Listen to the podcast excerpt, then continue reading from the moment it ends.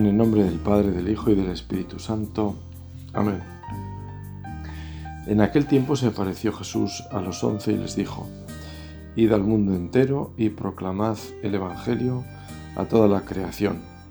El que crea y se bautice se salvará. El que se resista a creer será condenado. A los que crean les acompañarán estos signos. Echarán demonios en mi nombre, hablarán lenguas nuevas, cogerán serpientes en sus manos, y si beben un veneno mortal no les hará daño. Impondrán las manos a los enfermos y quedarán sanos.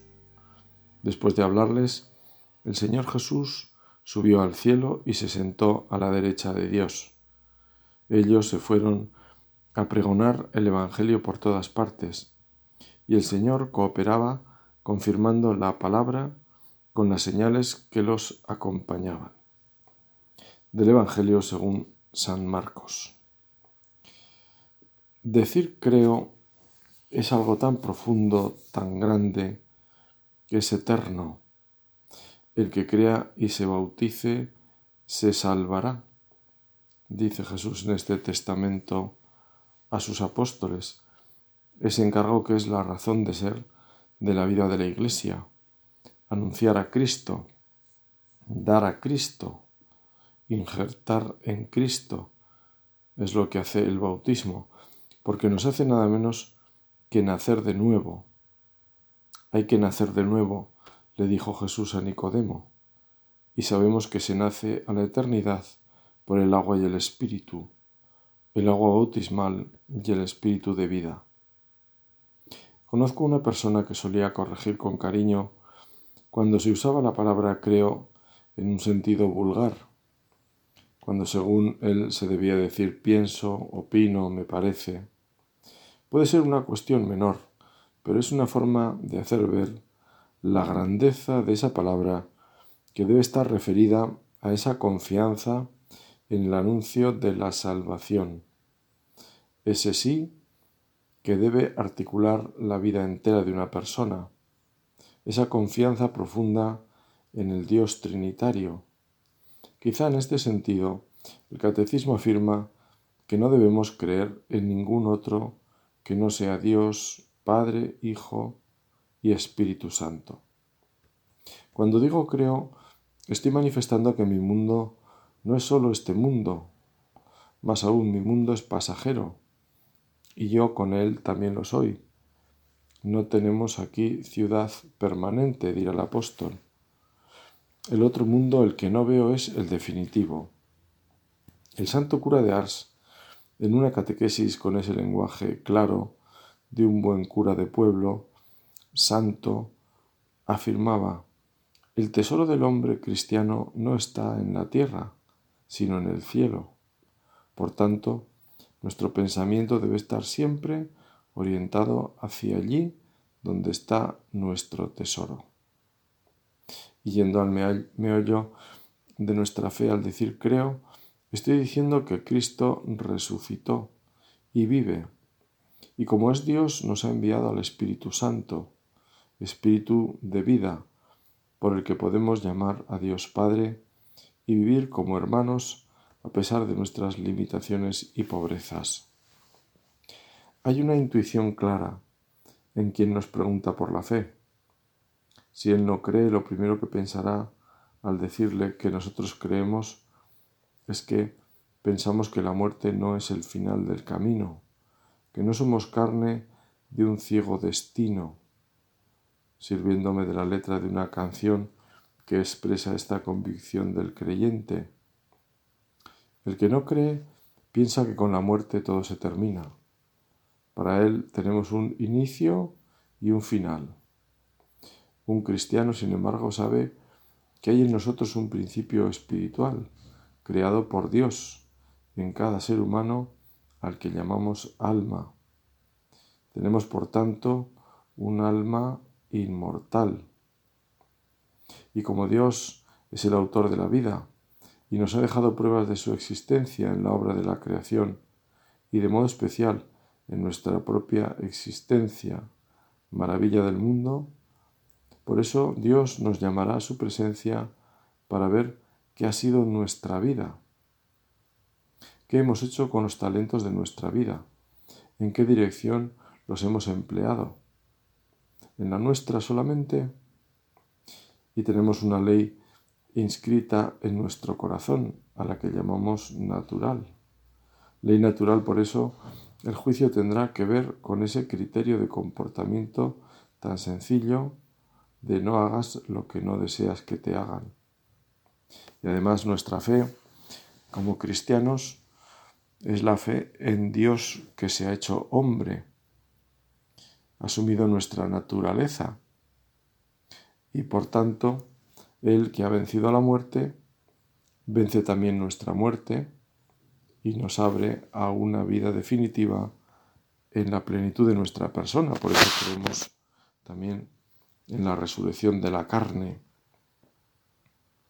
Cuando en la iglesia nos preguntan por la fe, nos están preguntando por el mundo al revés, y perdón por la expresión, porque creer es fundamentar la vida en lo que no pasa, como decía con tanto acierto el Papa Benedicto. Creer es apoyarnos sobre todo en lo que no vemos, con la convicción cierta de que eso es lo que permanece. Me apoyo en Dios y apoyo en Él toda mi vida, sabiendo que eso no pasa, que eso es lo que queda. Por el contrario, no creer es apoyar la vida en lo contrario, en lo perecedero, porque todo pasará salvo Dios. Dios no pasa nunca. Él no tiene principio ni fin. Por eso decir creo es algo maravilloso y profundamente alegre, porque mi corazón, pongo mi corazón en alguien que me ama más allá de la muerte y que la ha vencido. Él es el dueño de la vida y de la muerte.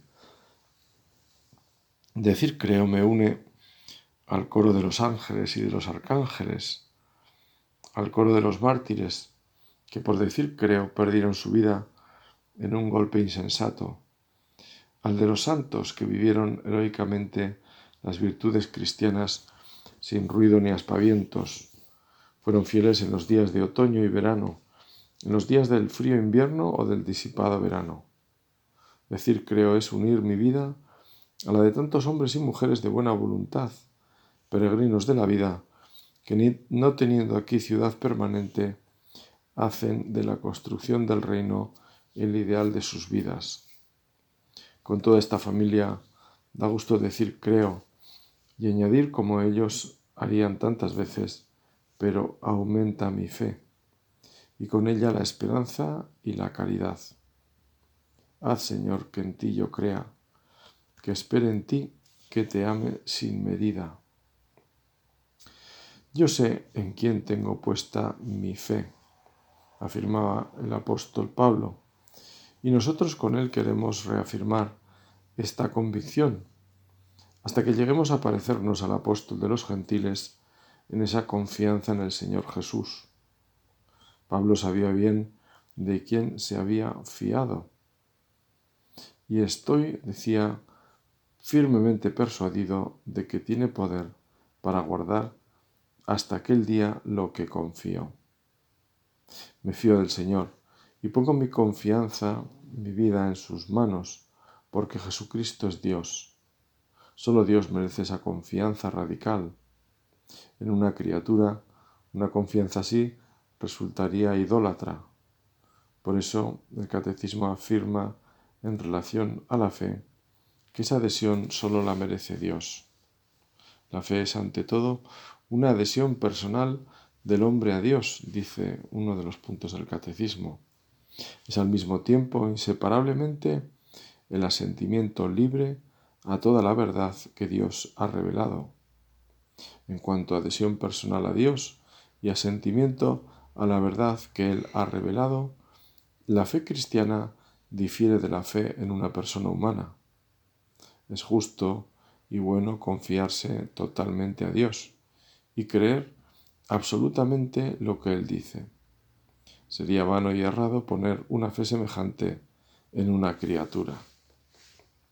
Recientemente fueron comentadas unas palabras de un alto cargo de gobierno, un asesor del más alto rango, que había afirmado en su día su inquebrantable fidelidad a su jefe, al que le había nombrado su asesor primero, diciendo que si el jefe se tiraba por un barranco, él iría por delante por ese mismo barranco.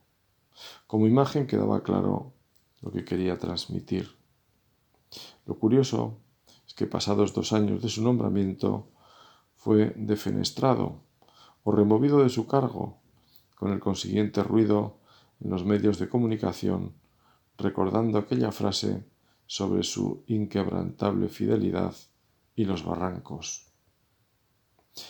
Me decía en ocasión un feligrés lleno de sentido común y sensatez, un hombre de campo que había trabajado duro en la vida. Mire usted, señor cura, de los hombres ni mucho temer, ni mucho esperar. Como toda afirmación sobre el hombre, evidentemente es matizable, pero me parece que recoge, en parte al menos, esa percepción del hombre creyente que recoge la Biblia. En ti, Señor, confié, no me veré defraudado. Creemos en ti, Señor Jesús. Tú eres el Cristo, el Hijo de Dios vivo. Y es que para el cristiano, como señala el catecismo, creer en Dios es inseparablemente creer en aquel que Él ha enviado, su Hijo amado, en quien ha puesto toda su complacencia. Dios nos ha dicho que le escuchemos. El Señor mismo dice a sus discípulos, creed en Dios, creed también en mí. Podemos creer en Jesucristo porque es Dios, el Verbo hecho carne. A Dios nadie lo ha visto jamás. El Hijo único que está en el seno del Padre, Él lo ha contado. Porque ha visto al Padre, Él es único en conocerlo y en poderlo revelar. Como insiste el catecismo en esta divinidad de Cristo? ¿Cómo creer en Él si no es Dios?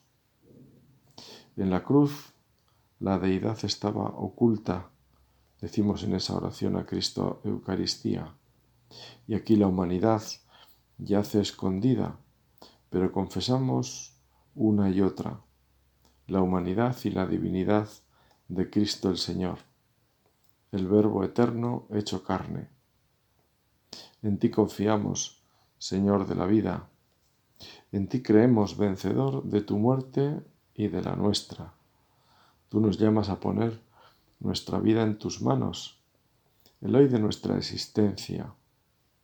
Tú vivías como hijo amado del Padre y nos enseñaste a poner la vida en las manos de Dios con la confianza de un niño, con el argumento tan claro como irrebatible de que si nosotros, que somos malos, sabemos dar cosas buenas a nuestros hijos, cuanto más nuestro Padre del cielo dará cosas buenas, porque Él nos ama. Él que es bueno, ¿cómo no nos va a cuidar? ¿Cómo nos va a dejar de su mano? Seremos nosotros los que querremos, como el niño presuntuoso que apenas ha aprendido a manejar la bicicleta, ayudado por su padre, soltarnos de su mano, porque queremos ya andar solos, no necesitamos de ayudas, y por ese camino el siguiente paso será olvidar y negar en su caso que nos enseñaron con paciencia a manejar la bicicleta. Así somos. Como el pueblo de Israel que libre de la esclavitud del faraón, olvidó a su liberador para construirle, construirse un becerro de metal y postrarse ante él.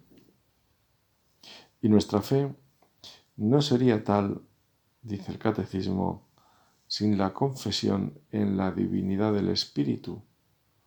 Creemos en el Espíritu Santo, que procede del Padre y del Hijo. No se puede creer en Jesucristo sin tener parte en su Espíritu, continúa el Catecismo. Es el Espíritu Santo quien revela a los hombres quién es Jesús, porque nadie puede decir Jesús es Señor sino bajo la acción del Espíritu Santo. El Espíritu todo lo sondea, hasta las profundidades de Dios. Nadie conoce lo íntimo de Dios sino el Espíritu de Dios. Solo Dios conoce a Dios enteramente. Nosotros creemos en el Espíritu Santo porque es Dios. Ayúdanos, Espíritu Santo, para no olvidar esta afirmación tan fundamental y tan clara. Guíanos para que dóciles a tus inspiraciones podamos vivir según la vocación a la que Dios nos ha llamado. Tú que nos revelas a Jesús, que nos ayudas a conocerlo, abre nuestra inteligencia, danos la sabiduría de los santos, la ciencia de los que han considerado todo inútil en comparación con el conocimiento de Jesús el Señor. Sabemos que necesitamos invocarte y así lo hacemos ahora Ven, Espíritu Creador. Ven, Espíritu Divino. Manda un rayo de tu lumbre desde el cielo. Ven, Espíritu. Ven, Padre de los pobres. Luz profunda en tus dones, Dios espléndido. No hay consuelo como el tuyo, dulce huésped de las almas. Mi descanso suave, tregua en la fatiga fresco en horas de bochorno, paz del llanto. Ven Espíritu, ven, luz santísima, luz que penetra por las almas de tus fieles hasta el fondo. Qué vacío en el hombre, qué dominio de la culpa sin tu soplo. Lava el rastro de lo inmundo, llueve tú nuestra sequía. Ven y sánanos Ven Espíritu, ven, doma todo lo que es rígido, funde el témpano, encamina lo extraviado, da a los fieles que en ti esperan tus sagrados siete dones y carismas. Da su mérito al esfuerzo, salvación e inacabable alegría. Amén. Nuestra oración al Espíritu siempre será de petición. ¿Qué otra cosa podemos hacer ante la grandeza de Dios sino reconocer nuestra indigencia? Recordarás la oración del pecador en el templo. Aquel aún iba más allá porque no se consideraba digno ni siquiera de pedir, ni de acercarse porque estaba atrás, estaba lejos manifestando ya su fe en esa cercanía de Dios, curiosamente, desde la distancia, en esa presencia de Dios. Seguro que no entró al templo como quizá a veces entramos nosotros. Y eso que en nuestras iglesias, por la reserva eucarística, está Cristo mismo vivo y resucitado. Podemos decir que la iglesia misma es un sagrario. Allí está el Señor de cielos y tierra. Esta disposición del pecador, tal como la cuenta Jesús, me parece toda una llamada a vivir con ese espíritu nuestra presencia en la iglesia. No se atrevía a levantar los ojos, dice la escritura. Sabemos que los emperadores en algunas culturas no permitían que nadie les mirara los ojos. Era tal la consideración de su dignidad. Cristo, Rey de Reyes, se gozaría de la mirada limpia y confiada de quienes se acercaban a Él, de quienes acudían con un corazón contrito y humillado, buscando el consuelo y la fortaleza del perdón en Dios. En el fondo, son manifestaciones de fe. Se puede decir, dime cómo rezas y te diré cuál es tu fe. No me resisto a leer esta catequesis a la que antes hacía referencia del santo cura de Ars, en la que hablando de la fe, habla también de la oración y del amor, porque las tres cosas van muy relacionadas. El hombre, decía el santo cura, tiene un hermoso deber y obligación, orar y amar.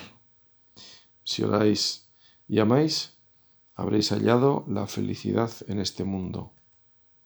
La oración no es otra cosa que la unión con Dios. Todo aquel que tiene el corazón puro y unido a Dios experimenta en sí mismo como una suavidad y dulzura que lo embriaga. Se siente como rodeado de una luz admirable. En esta íntima unión, Dios y el alma son como dos trozos de cera fundidos en uno solo, que ya nadie puede separar. Es algo muy hermoso esta unión de Dios con su pobre criatura. Es una felicidad que supera nuestra comprensión.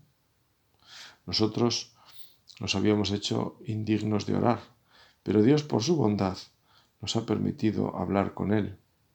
Nuestra oración es el incienso que más le agrada. Hijos míos, vuestro corazón es pequeño, pero la oración lo dilata y lo hace capaz de amar a Dios. La oración es una degustación anticipada del cielo. Hace que una parte del paraíso baje hasta nosotros. Nunca nos deja sin dulzura. Es como una miel que se derrama sobre el alma y lo endulza todo.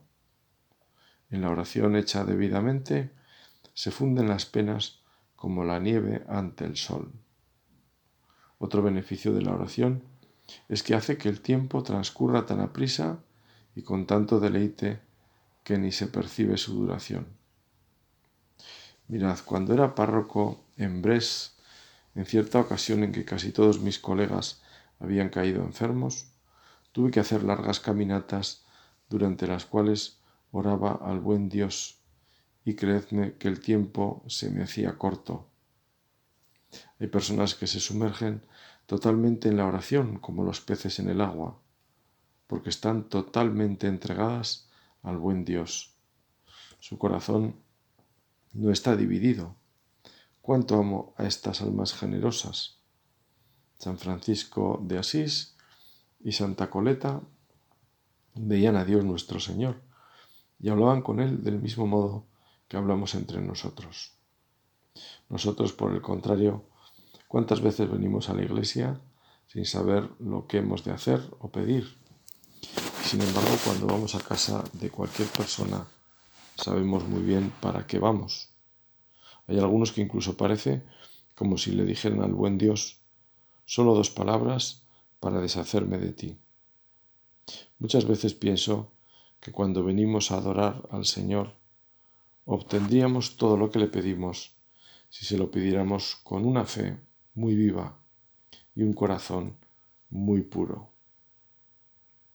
Hasta aquí las palabras del santo cura de Ars. ¿Qué mejor petición que pedir por la fe? En primer lugar, por la de cada uno, porque siendo la fe algo común, nadie cree solo, sino que creemos porque se nos ha anunciado la buena nueva de Dios Salvador y por tanto creemos con otros y otros creyeron antes y otros creerán después de nosotros. Siendo esto así, también es cierto que cada uno ha de responder por sí mismo. Por eso antes de recibir la confirmación se pregunta al bautizado por la fe y debe responder en primera persona. Señor, aumenta mi fe y con ella la esperanza y la caridad. Hazme fiel a la fe de la Iglesia, la que profesa Pedro en la persona del Papa, la fe de los apóstoles. Esta es nuestra fe. Esta es la fe de la Iglesia, la que nos gloriamos de profesar en Cristo Jesús, Señor nuestro.